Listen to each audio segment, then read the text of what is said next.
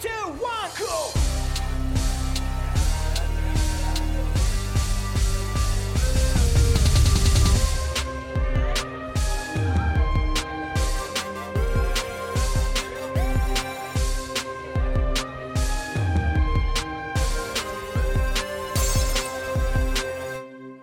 Kommunistenkneipe, der Podcast mit Paddy und Flo von Decay. Ja, willkommen in der Kommunistenkneipe. Ähm, heute mit Andrea Hornung, Bundesvorsitzende der SDJ, der Sozialistischen Deutschen Arbeiterjugend, der DKP-nahen Jugendorganisation. Willkommen, Andrea, erstmal. Hallo. Hallo. Und willkommen, Paddy. Hi. Ja, hi, ihr beiden. Genau, ich bin auch dabei, logischerweise. Äh, wir haben uns entschieden, heute eine kurze Folge zu, mach, äh, zu machen zum Thema Nazis, Staat, Kapitalismus, anlässlich von zehn Jahre NSU-Morde, beziehungsweise das Datum äh, meint eigentlich den Zeitpunkt, wo der NSU bekannt wurde, endgültig. Äh, und dazu haben wir letztens äh, eine Insta-Story von Andrea gesehen, die wir ja, ganz gut gemacht und interessant fanden und haben sie eingeladen und sie hat auch sehr spontan zugesagt und deswegen machen wir das heute. Genau. Ich würde sagen, wir fangen mal an.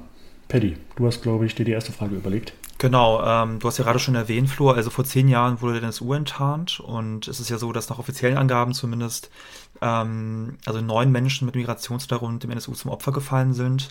Äh, darunter auch, also nee, nicht darunter, aber noch darüber hinaus eine Polizistin. Ähm, der NSU hat auch 43 Mordversuche begangen und äh, drei Sprengstoffanschläge. Und bisher sind die bekannten äh, Mitglieder ähm, ähm, also die auch öffentlich ähm, so im Fokus stehen, einmal also Uwe Mundlos und Uwe Böhnhardt, die nach offizieller Darstellung ähm, unter sehr mysteriösen Umständen sich umgebracht haben sollen und Beate Zschäpe, die aktuell im Gefängnis sitzt. Und ähm, also dem NSU-Umfeld werden ungefähr 100 bis 200 Personen äh, zugeordnet, darunter auch V-Leute und Funktionäre äh, ja, rechtsradikaler Parteien. Äh, zur Rolle des, des Fassungsschutzes kommen wir gleich noch. Ähm, was ich aber fragen wollte, Andrea, also jetzt nach zehn Jahren, was sind denn noch so offene Fragen oder Unklarheiten? Es gibt ja vieles, was eigentlich, ähm, also eigentlich ist ja heute mehr noch unklar als, als klar. Deswegen vielleicht kannst du da mal ähm, ja, darauf eingehen, welche Hauptfragen noch so offen sind. Ja, man muss ähm, ehrlich sagen, dass wahrscheinlich fast alles oder das Allermeiste in Bezug auf den NSU unklar ist. Was bekannt ist, dass mindestens diese von zehn, zehn von dir genannten Morde durch den NSU begangen worden sind. Die konnten auch über die Waffe alle dem äh, Trio, wie es so schön heißt, zugeordnet werden. Was nicht klar ist, ist bei etlichen Morden, wie die abgelaufen sind. Äh, zum Beispiel gibt es das bekannte Beispiel aus dem Internet, Internetcafé in Kassel, wo Halid Yozgat ermordet worden ist und wo ein Verfassungsschützer anwesend war, Andreas Temme. Ähm, und man weiß bis heute nicht, wie genau das abgelaufen ist. Andreas Temme war zum Tatzeitpunkt in dem Internetcafé und behauptet, nichts mitbekommen zu haben, nichts gesehen zu haben, ähm, den Schuss nicht gehört zu haben. Also äh, über die Morde ist noch ziemlich viel unklar. Und ähm, was eine, die wahrscheinlich größte ungeklärte Frage ist, ist, wie die Unterstützung des Staates äh, konkret aussah, weil der Staat danach ja auch die Aufklärung ziemlich blockiert hat, massenhaft Akten vernichten hat lassen und ähm, ja, alles getan hat, damit man nicht mehr herausfindet. Hm. Ja, du hast gerade schon äh, die Rolle des Staates angesprochen und wo wir bei dem Verfassungsschutz gerade geredet haben, finde ich auch wichtig, nochmal für unsere Zuhörerinnen zu betonen, dass der Verfassungsschutz ja eine Behörde ist, die maßgeblich von alten Nazis und Faschisten hochgepäppelt wurden, also auch wirklich Verbrechern und Tätern, die am Anfang ja ihre Hauptaufgabe darin sahen oder zum Teil auch noch bis heute äh, darin, Kommunisten und Linke zu jagen und zu verfolgen. Und auch heute gibt es ja immer wieder Verquickungen zwischen Verfassungsschutz und rechtsradikaler Szene bis in die Spitzen hinein. Und ähm, ja, da ist ja zum Beispiel Hans-Georg Maaßen das beste aktuelle Beispiel dafür. Ne? Also jemand ja. wie er, der als rechtsradikaler Verschwörungstheoretiker jahrelang der oberste Chef des Verfassungsschutzes sein konnte, also des Inlandsgeheimdienstes. Ähm, das ist ja bezeichnend. Ja, ja. Und das zieht sich eigentlich durch durch die Geschichte des VS. Ne? Also immer wieder in Spitzenposten. Ähm, ja, und äh, du hast kürzlich äh, in deiner äh, benannten Insta-Story zum Thema sogar gesagt, der NSU war nicht zu dritt, er wurde aufgebaut von diesem Staat. Und das ist ja schon äh, noch ein Schritt weiter. Ähm, und da wollte ich dich fragen, ist das nicht eine ziemlich provokante Aussage, das so zu formulieren? Naja, also was natürlich, es ist natürlich schwer, das umfassend äh, darzulegen im Moment, weil der Staat, wie gesagt, alles dafür tut, dass man ähm, rausfindet, ähm, wie der NSU entstanden ist. Aber ich meine, Paddy hat es am Anfang schon gesagt, ähm, dass äh, die These vom NSU-Trio, die man jetzt auch in den letzten Tagen anlässlich des zehn, zehnjährigen Bekanntwerdens, öffentlichen Bekanntwerdens, muss man ja sagen, ähm, die man immer, immer wieder gehört hat, die ist nicht haltbar. Das ist völlig klar. 100 bis 200 Personen ähm, war, waren im Umfeld des NSU, haben Wohnungen organisiert, haben Identitäten zur Verfügung gestellt, haben Geld gesammelt. Und es ist auch klar, dass äh, der Verfassungsschutz von Anfang an ähm, den beim NSU dabei war. Also ähm, die, äh, das Trio, wenn man es so nennen möchte, ähm, ist äh, im Thüringer Heimatschutz ähm, am Anfang aktiv geworden. Das ist ein, die Thüringer Heimatschutz wurde mit aufgebaut vom Verfassungsschutz. Das kann man aus meiner Sicht tatsächlich so sagen. Der V-Mann Tino Brandt hat 200.000 D-Mark bekommen und die auch nach eigenen Aussagen dafür eingesetzt, diesen Thüringer Heimatschutz aufzubauen.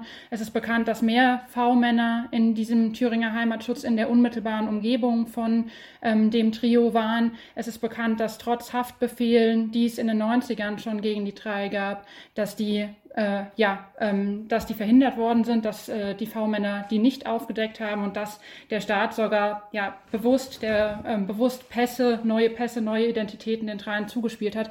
Deswegen kann man, finde ich, schon sagen, dass die da eine ziemlich große Rolle drin gespielt haben. Und ähm, ich finde auch, dass sie, dass jetzt so viele Akten geschreddert werden, dass nichts getan wird für die Aufklärung, dass auch in dem Prozess ähm, nichts getan würde davor und explizit gesagt worden ist, worden ist, wir wollen hier nicht die Beteiligung vom Fass Verfassungsschutz aufklären. Ich finde, das alles zeigt ziemlich klar, dass der äh, Staat da eine große Rolle spielt. Und eine Sache möchte ich noch sagen, das ist ja auch nichts Neues, dass der Staat solche ähm, faschistischen Strukturen mit aufbaut. Also ein Beispiel, das leider viel zu unbekannt sind, sind die äh, NATO-Geheimarmeen, die es in Europa gab seit den 50er Jahren, die es auch in Deutschland gab. Ähm, in Bezug auf Italien, das ist ein bisschen besser erforscht, die Gladio-Armee da, die da ähm, zwischen 1969 und 1980 mehrere, mehrere na, ja, einer Anschlagsserie zugeordnet werden konnte mit vielen Morden. In Deutschland wurde die 1991 für ähm, aufgelöst erklärt, aber es wird auch da vermutet, dass es Zusammenhänge zum Oktoberfestattentat, zum größten terroristischen Anschlag in der Geschichte hier gibt. Genau, und äh, die, äh, es ist fest von auszugehen, dass auch die Personen weiter bestehen und der Staat ähm, seitdem nicht aufgehört hat damit und der NSU beweist das. Ja, und was ja besonders krass ist, dass, also du hast selbst darauf hingewiesen in deiner Story auch, dass man in diesem Land ja eine höhere Gefängnisstrafe zu erwarten hat, wenn man sich als Linker bei G20 engagiert oder gegen G20 engagiert, als wenn man den USA, den NSU mit Waffen unterstützt. Das ist wirklich äh, echt heftig. Und äh, es gibt ja jetzt mittlerweile wirklich fast monatlich äh, neue rechtsradikale Skandale bei der Bundeswehr und Polizei. Also das ist ja fast schon kein Skandal mehr, sondern einfach. Also, also nicht nur nicht, also nicht, nicht nur monatlich, wirklich, wirklich fast wöchentlich. wöchentlich. Ne? Also ich lese wirklich fast wöchentlich neue, neue Sachen also, irgendwie äh, in Artikeln. Man, man, man, man, kann fast gar nicht mehr von Skandal sprechen, sondern eigentlich von, von ganz normalen Geschäftsmodell ja. oder Betriebssystem. Ähm, und äh, vor kurzem gab es dann ja auch dieses neue Gutachten im Fall Origiallo, also das war ein in Deutschland lebender Mann aus Sierra Leone, äh, der im Gefängnisgewahrsam an lebendigem Leib verbrannt aufgefunden wurde. Ähm, und ähm, das Gutachten legt einfach nahe, dass Orijalo ermordet wurde. Ähm, ich würde in dem Zusammenhang einfach gerne fragen, weil wir hatten ja in der Kommunistenkneipe hier auch mal die nun leider gerade verstorbene Antifaschistin und Holocaust-Überlebende Esther Bejerano und die hat immer gesagt, wer gegen die Nazis kämpfen will, kann sich auf diesen Staat nicht verlassen. Äh, mir scheint manchmal, dass auch einige Linke oder Antifaschisten, dass es welche gibt, die das eigentlich noch lernen müssen. Also ich würde dich da einfach gerne fragen, wie sollte, wenn wir ESTA folgen wollen, eigentlich vernünftiger Antifaschismus heute aussehen? Ja, aus meiner Sicht ist der NSU das beste Beispiel dafür, dass es nicht ausreicht, sich auf den Staat zu verlassen. Und natürlich freuen wir uns, wenn der Staat irgendwann die NPD verbietet und äh, fordern das auch, kämpfen, das, kämpfen dafür. Man muss wahrscheinlich auch sagen, wenn der Staat es mal tut, dann macht er das, weil wir unter Druck, äh, weil wir ihn unter Druck setzen. Aber der NSU hat ja für diesen Staat eine Funktion und es hat einen Grund, warum es den gibt. Also ähm, das wird auch in Bezug auf die Gladio-Strukturen von Beteiligten ganz klar gesagt, dass es darum ging, Stimmung zu machen dafür, dass äh, die Bevölkerung nach mehr Sicherheit schreit, dass man Polizei stärkt, dass man demokratische Rechte abbaut. Und wenn man so möchte, könnte man sagen, dass wir nach und nach erleben, dass genau, dass genau das passiert, was die Faschisten am Ende eigentlich wollen. Und zwar wird das Versammlungsgesetz in NRW verschärft und ähm, das wird von diesem Staat verschärft. Und ich denke, das ist das, was wir uns vor Augen führen müssen, dass aktuell äh, die Rechtsentwicklung enorm äh, von den heute regierenden Parteien vorangetrieben äh, werden müssen. Und deshalb ist es es, es ist sehr gut und richtig, auch den AfD-Parteitag zu blockieren und NPD-Aufmärsche zu blockieren. Aber man muss klar sagen, dass wenn wir ähm, effektiv was gegen den Faschismus tun wollen, dass wir was auch gegen die Wurzeln, gegen den Kapitalismus und gegen diesen, diesen Staat machen, machen müssen und den Kapitalismus bekämpfen müssen, um letztlich äh, ja, den, die, auch solchen faschistischen Terror, wie wir den beim NSU erlebt haben und wo, also, und auch wieder erleben werden, wieder erleben, wie in Hanau zum Beispiel, um den verhindern zu können. Hm. Ja, damit hast du meine nächste Frage eigentlich schon fast vorweggenommen, ähm, weil ich auch so den Eindruck habe bei vielen Linken und Linksradikalen, dass deren Antifaschismus oft nur sehr oberflächlich ist und sehr verkürzt ähm, und gar nicht so diese Verflechtung zwischen Faschismus und Kapitalismus gesehen wird. Also klar, man findet bei vielen Antifas und, und linken äh, Nazis scheiße, vielleicht auch aus so einem Vulgäranarchismus heraus, auch den Staat oder die Polizei.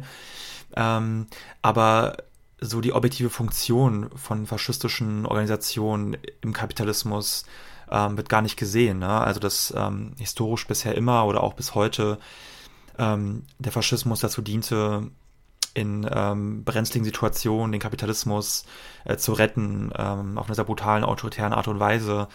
Oder dass zum Beispiel ähm, ja auch der Kapitalismus als, als Nährboden dient dafür, dass, dass viele Menschen ähm, sich faschistischen Organisationen oder auch, oder auch Ideologien äh, äh, anschließen. Also dass halt auch viele Menschen heute zum Beispiel aufgrund von kapitalistischen ähm, Missständen, ob jetzt äh, soziale Perspektivlosigkeit, Armut, Unzufriedenheit mit dem politischen System, dass das auch der Nährboden ist, der Faschisten und Rechte stark macht. Das wird, glaube ich, oft auch nicht gesehen. Und ähm, deswegen ähm, ja, muss Antifaschismus auch immer antikapitalistisch sein und revolutionär. Hm. Ich, ich könnte mir übrigens vorstellen, dass einige zu dem, was du gesagt hast zum NSU, vielleicht ähm, Zweifel haben. Also ich habe auch öfter gehört in Debatten, ähm, dass manche sagen, naja, der bürgerliche Staat, ob der jetzt wirklich ein Interesse am NSU hat, weil das, was der gemacht hat, ähm, nämlich ähm, ja, kleine Gewerbetreibende zu ermorden zum Beispiel. Das, das lässt sich ja unmittelbar jetzt nicht so ganz einfach ableiten, was jetzt da das Interesse ist des bürgerlichen Staates. Ähm, ich weiß nicht, ob du das auch schon mal gehört hast als Gegenargument. Und dann wird dann eher gesagt, naja, da ist dem Staat vielleicht was entglitten oder so. Wie reagierst du auf, auf diese äh, Einschätzung? Naja, ich glaube, es stimmt natürlich schon, dass nicht äh, alles, was der NSU macht, direkt im, äh, darin mündet, dass der Staat davon unmittelbaren Vorteil hat. Aber was wir schon erlebt haben, ist äh, ja der Schrei nach mehr Sicherheit ähm, und auch ein zunehmender Rassismus. Das wurde ja damals alles der sogenannten Dönermordserie zugeordnet und alles im, äh, ja, im vor allem äh, migrantischen Bereich verortet, die, die Mordserie, genauso wie bei den Gladio-Strukturen übrigens als erstes versucht worden ist, die den Linken in die Schuhe zu schieben und gegen die Stimme Stimmung zu machen damit. Ähm, ja, und ich finde, natürlich muss man schon, also man muss schon auch sagen, dass es falsch ist, Nazis und Staat exakt gleichzusetzen. Das ist nicht das Gleiche und äh, es gibt enge Verstrickungen und dieser Staat hat ein Interesse an den Nazis, aber das heißt auch nicht, dass wir ähm, ja nicht versuchen sollten, bestehende Widersprüche da auszunutzen und den Staat unter Druck zu setzen, äh, um gegen Nazis vorzugehen, zum Beispiel für ein NPD-Verbot, NPD wie ich es vorhin gesagt habe. Ähm, genau, ja. Aber ich finde, ja, das würde ich dazu sagen. Mhm. Und gibt es in dem Zusammenhang äh, jetzt demnächst konkrete Aktionen, die ihr plant oder Aktivitäten?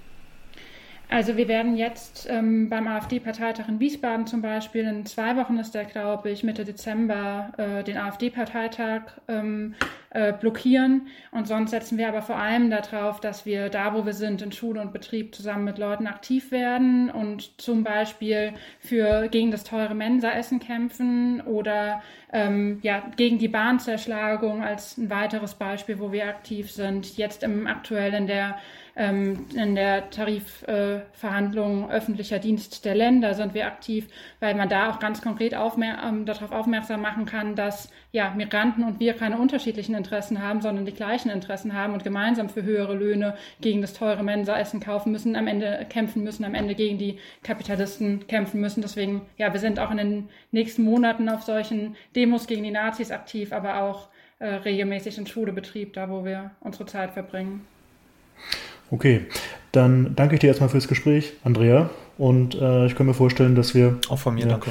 Dass, dass wir, ähm, ja, leider muss man eigentlich sagen, noch, noch mal über sowas zu diskutieren haben. Wir laden dich gerne nochmal ein, wenn du Interesse hast. Und würde jetzt aber erstmal sagen, bis nächstes Mal und einen schönen Abend noch. Ja, herzlichen Dank für die Einladung und sehr gern wieder.